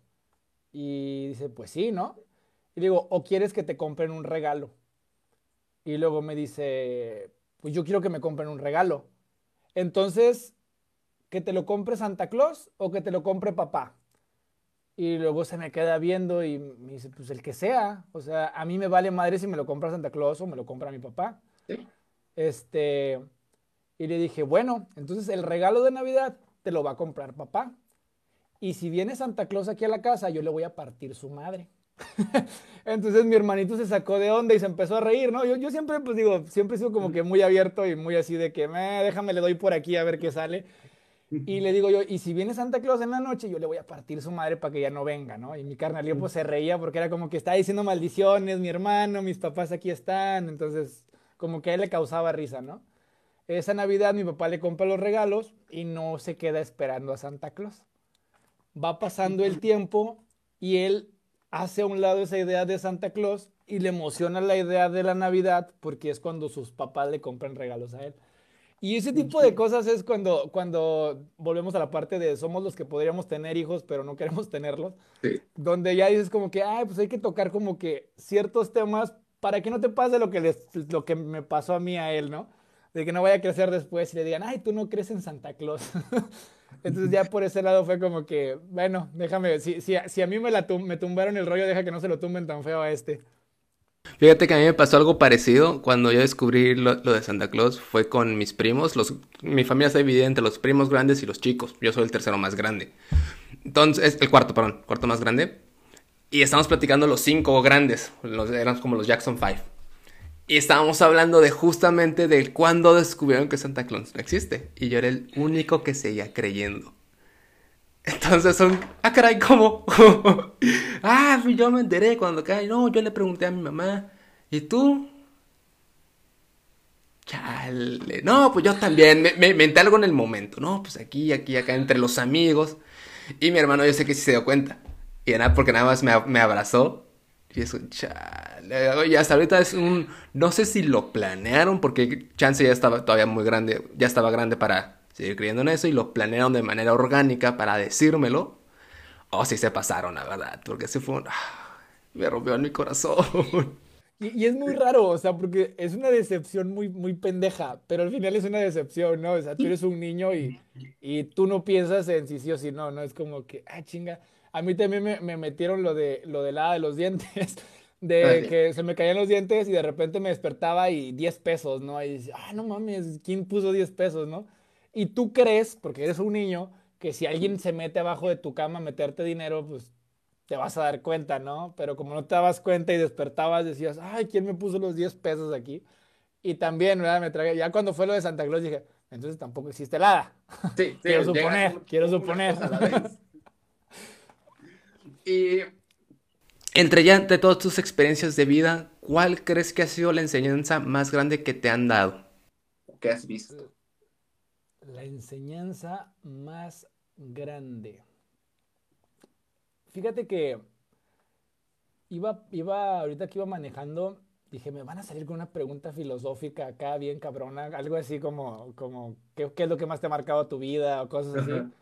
Y me quedé pensando, ¿no? Y, dije, si me preguntan algo así, ¿qué chingos voy a decir? Porque hasta ahorita yo sigo aprendiendo. Eh, no soy de, de una cosa, o sea, yo no soy de una cosa de que, ah, esto fue lo que me marcó mi vida. No, pues, lo que marcó mi vida fue todo. O sea, lo que, lo que me ha enseñado la vida es todo.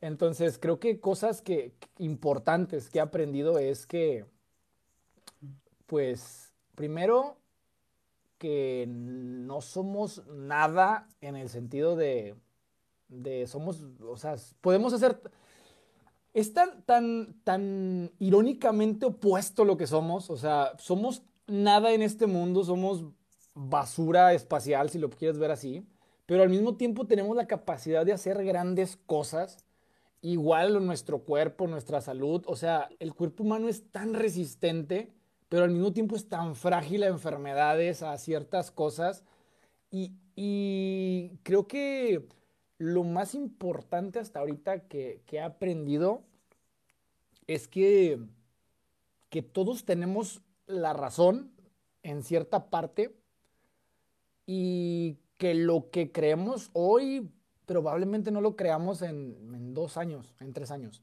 Eh, yo soy, eh, estoy en constante cambio, o sea, de el pobre es pobre porque quiere y luego no es cierto, no es pobre porque quiere, pero hay factores que, hacen que sea pobre porque quiere, pero es que también la situación del, del contexto y brinco, o sea, yo me la paso brincando entre, entre a favor y en contra, ¿no? O sea, cuando hablo del aborto con, con, mi, con mi novia, o sea, yo hablo del aborto con ella porque sé que con ella puedo hablar. pero no es un tema que me vaya a poner a debatir porque sé que esto genera mucha este, polémica y más porque eres hombre. Entonces a mí me gusta escucharle, le, me gusta preguntarle y ella es team feminista de, a ver, no, es que esto es así, tú eres un machito, ¿no? Este, y al final lo entiendo, o sea, al final yo entiendo la parte de las mujeres que dicen que somos machos opresores, el patriarcado, o sea, trato de entender, de entender y comprender a las personas para saber por qué lo dicen, para saber por qué, qué es lo que sienten, por qué, por qué lo manifiestan y entender que del otro lado también hay cosas que no se cambian así nada más de la noche a la mañana. Entonces creo que, que lo más importante es eso, que lo que sabemos hoy es únicamente lo que a lo que hemos tenido acceso. O sea, puede que mañana cambiemos de opinión. Y esa es una parte muy, muy interesante porque a veces la gente cree que yo me agarro defendiendo a AMLO porque soy Team AMLO Forever. Y hay muchas cosas que yo veo y es como que, ¿estaré bien? ¿Estaré mal? ¿Estará bien él? ¿Estará mal? Sí me explico, yo estoy dudando todo el tiempo, por eso cuando me dicen, es que AMLO hizo esto, esto es una persona, güey, o sea, no es como que, como que vaya a salir yo a defenderlo cada que hace algo bien o cada que hace algo mal. Más que nada yo trato de cargar mi, mi contenido, uso AMLO de cierto modo porque está haciendo varias políticas dentro del país, pero si le pones atención a muchos de mis videos es, trato de cargarme a la parte social, la responsabilidad de también de nosotros, nuestro deber de informarnos, nuestra este, típica típico comportamiento de querer hablar de, de, ya lo sé todo, ¿no? O sea, que terminamos diciendo, a ver, güey, no es que no es así, o sea, todo ese tipo de cosas. En medios de comunicación, cuando estuve trabajando, tenía que verificar muy bien las noticias. Entonces, ¿por qué? Porque si algo era como que una política de nuestro trabajo era no vamos a publicar ni una pinche noticia falsa. Esa era, o sea, y me la corroboras con medios estatales y con medios locales. O sea, y te metes, buscas medios locales de Chiapas y luego los ah, diarios de Chiapas buscas que estén hablando de eso que publicó el medio estatal. ¿Y si me explico? Entonces, ese tipo de cosas era como que yo me cargaba de un lado y luego para el otro, ¿no? Eh, durante mucho tiempo yo creía unas cosas, hoy no las creo, ¿sí me explico? Durante mucho tiempo y, me he fijado que, que nuestras eh, creencias, muchas veces creencias, porque cuando estás seguro de algo, pues ya lo justificas, lo fundamentas. ya no es creencia. ya no es creencia exactamente, pero muchas de nuestras creencias son creencias por, por ignorancia, por falta de información en ese momento. Eh, yo durante mucho tiempo que no sabía nada de medios, me llegué a tragar el cuento que, mucha gente lo sigue repitiendo, que es los Illuminati y una raza extraterrestre controla el mundo porque hay demasiada maldad. Es como que no puede haber otra explicación. Y conforme te vas leyendo, vas, te vas documentando, vas viendo, dices, es que son intereses, intereses de empresas, intereses de gobiernos, intereses de todo, Mera política. Que van, que no, mera política que van orillando a que se tomen ciertas decisiones que benefician a ciertas industrias, que benefician a ciertos países. Y cuando no sabes cómo se mueve el agua, pues lo más fácil es decir, yo creo que hay un extraterrestre maligno o que el diablo controla el mundo, ¿sí me explico? Y es ahí donde, donde empiezas como que ah, es que yo estaba mal. Eh, en mi caso, personal, y yo sé que los casos personales no son como que un argumento de, la totalidad de, un, de un fenómeno. Eh, en mi caso, o sea, mis padres, yo no, yo nunca he sido rico, ¿sí me explico? O sea, mis padres, mi papá maestro y mi mamá, este, gerente de una empresa de cosméticos, este, trabajando todo el día. Hoy les empieza a ir un poco mejor, ¿sí? Se puede decir que que trabajaron mucho y yo llegué a creer, ah, entonces si le echas ganas puedes salir de pobre.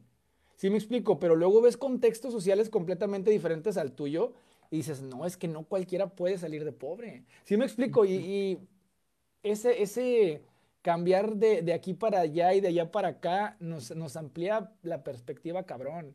Cuando fuimos a, a ciertas campañas que hacíamos en la televisora de ir a entregar ropa y juguetes y cosas, eh, íbamos a colonias de las orillas así ya marginadas, olvidadas por el gobierno, y llegábamos y dábamos todo lo que nos habían donado, este, y esto es fuerte porque dices tú, güey, ¿qué pedo? O sea, ¿qué onda?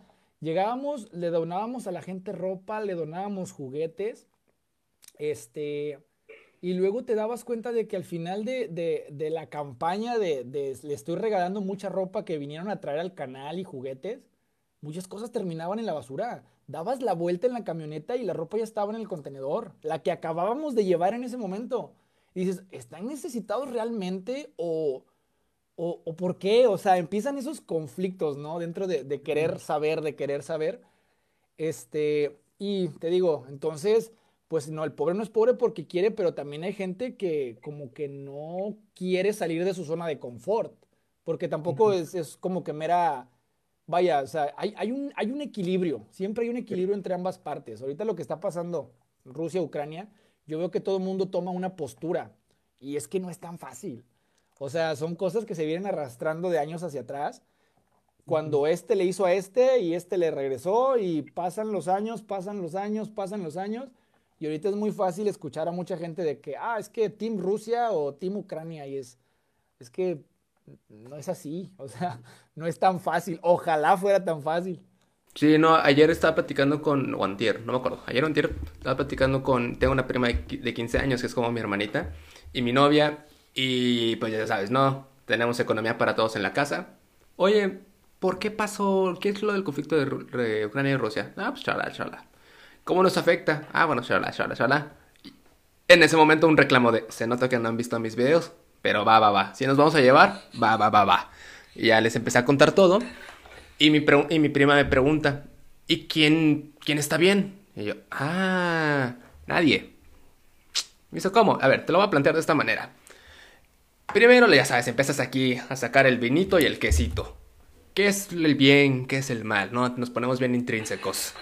¿Qué es el bien? ¿Qué es el mal? No, pues shala, shala. De pasar esta como media hora filosófica. Le digo, a ver, Ucrania te, un ucraniano te puede decir, no, es que esos güeyes me atacaron. Y yo me defendí. Y te vas a hablar a la contraparte. No, es que ese güey antes me hizo esto, lo que es lo que te andabas diciendo. Y ahorita es por, pues, mera defensa o, o reclamo, no sé qué. Entonces, un soldado ruso genuinamente puede creer, y se lo puede creer realmente, y te puede dar todos los fundamentos del por qué él está bien. Y no le puedes contraargumentar algo porque son sus propias experiencias vividas. Y el ucraniano te puede hacer exactamente lo mismo. ¿Quién está bien? Dije, no hay un bien, no hay un mal. Al fin de todo es política, si lo quieres englobar como que es política. Y por ejemplo, uno de Bielorrusia, que es igual está influenciado un poco por Rusia, te puede decir otra cosa, que él sí puede creer que es un... Tienen los dos culpas, los dos tienen la culpa. México está neutral, tú puedes creer que está bien, yo puedo creer que está mal. Y nadie tiene la razón en ningún momento todo es cuestión de enfoques. Entonces, pues obviamente, ¿no? La, la campaña gringa dice, no, pues están mal, está terrible, todo eso. Me dijo, ¿y por qué dicen ellos que está mal? Porque todo es política. Y le empecé a explicar cómo funcionan los medios. Al final de todo, ¿quién se beneficia de esto? Estos güeyes. ¿Y por qué dirás que está mal el güey que te va a ayudar? Pues no lo haces. No, aunque tengas un copa que nomás no la arma, si te pide que le presentes a una amiga, lo pones como que, a ver, mira, sí, es lo máximo este güey. Y, y evitas Sí, sí, sí, no hay pedos, bien atento. Entonces también pues, tienes que vender, tienes que venderte. Todo es marketing también. Hasta la guerra existe el marketing. Y es como, como cuando tienes a esa, ese amigo tuyo que tiene una novia y conoces a los dos, ¿no? O sea, hay un pleito y luego escuchas al, escuchas al vato, ¿no? Y es como que, no, es que esta vieja se pone bien loca y la chingada y hace esto y hace lo otro y se enojó por esto. Y luego ya como que se desahoga el vato y luego ves y escuchas a la vieja y, te dice otra cosa. O sea, es, no, es que este güey, este, pues le, habló una chava y me escondió el celular y dice, ah, esto no me lo dijiste tú. ¿Sí me explico? Y te das cuenta de, de, empiezas, cuando escuchas las dos versiones, eh, haces una perspectiva más grande, ¿no? No te centras en lo que nada más te dijo él, haces una perspectiva más grande y sobre esas dos versiones construyes la tuya ah, entonces pasó más o menos esto y este güey se enojó por esto, pero pues ella tiene sus razones para dudar y este güey... pues, esto fue el detonante nada más. Y esto fue lo que detonó, exactamente. Y es ahí donde, donde ya no tomas tú un, bando y dices, ay, ya vas... Y es ahí donde tú ya tomas tu papel hasta de mediador, güey, porque vas con él y dices, ay, güey, por eso, pero pues es que tú hiciste esto. Y vas con ella y yo, oh, pero es que él, y sí me explico, y como que tratas de bajar el agua y que se arreglen. Pero, pues al final detrás de eso todavía hay muchas cosas. O sea, tú no sabes, no estás enterado de la relación completa de las personas. Entonces, no puedes decir como que, ah, es que él está bien porque es mi amigo y ella está mal porque, porque, pues, porque quiero, ¿no? Sí, ahí recurres al, mira, te voy a escuchar y voy a recurrir al, no, pues está cabrón. Y te deslindas de todo problema. Ese gente es un consejo bien sabio. El no, pues está cabrón te ayuda mucho. ¿Has, visto el, el ah, ¿Has visto la, serie de, de, de, Shingeki no Kyojin? Es un anime. Sí, sí, totalmente. La guerra, o sea. Ah, lo mismo. La guerra. los, los, eldianos contra el pueblo de Ymir, lo mismito. Me, me, hicieron, me hicieron, me hicieron. Y ahorita donde va la serie es donde pues todo pasó desde hace dos mil años, güey. Y te das cuenta de que es algo que tiene, que tiene miles de años, güey. Y que no es de ahorita. Sí, sí, sí, es un yo te, te lo atribuyo, yo, yo te lo digo, y luego empieza la parte de culturizar a la gente que ellos son los malos, entonces ni, ni siquiera te consta hasta que llega una, la Gaby, ve, ah, pues al parecer no están tan malos, pero ya llegaste, voy a hacer el cagadero, es un, a ver, entre nadie nos coronamos, todos tienen una información diferente, entonces, ¿cómo, cómo se puede resolver ya a un nivel ya real?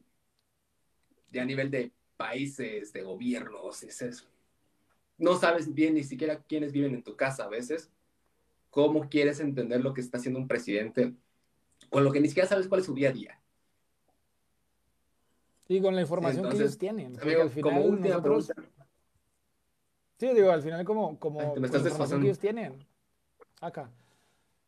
Este, tú me dices. sí, ahí está, ahí está, sí. Ah, ok. Este, digo, y al final, al final, con información que ellos tienen, porque hay mucha información a la que no tenemos acceso y ellos toman decisiones con información que ni los medios saben. Sí, y que ni, no, ni sabes ni idea de la información que tienen. Sí, sí. Eh, como última pregunta, me gustaría que pensaras. A ver, esta, esta pregunta puede sonar muy agresiva, pero no es agresiva, no es en el sentido de cómo te quieres morir incendiado o no, no, no es ese concepto. ¿Cómo quisieras llegar al final de tu vida? ¿En qué sentido? Por ejemplo, yo.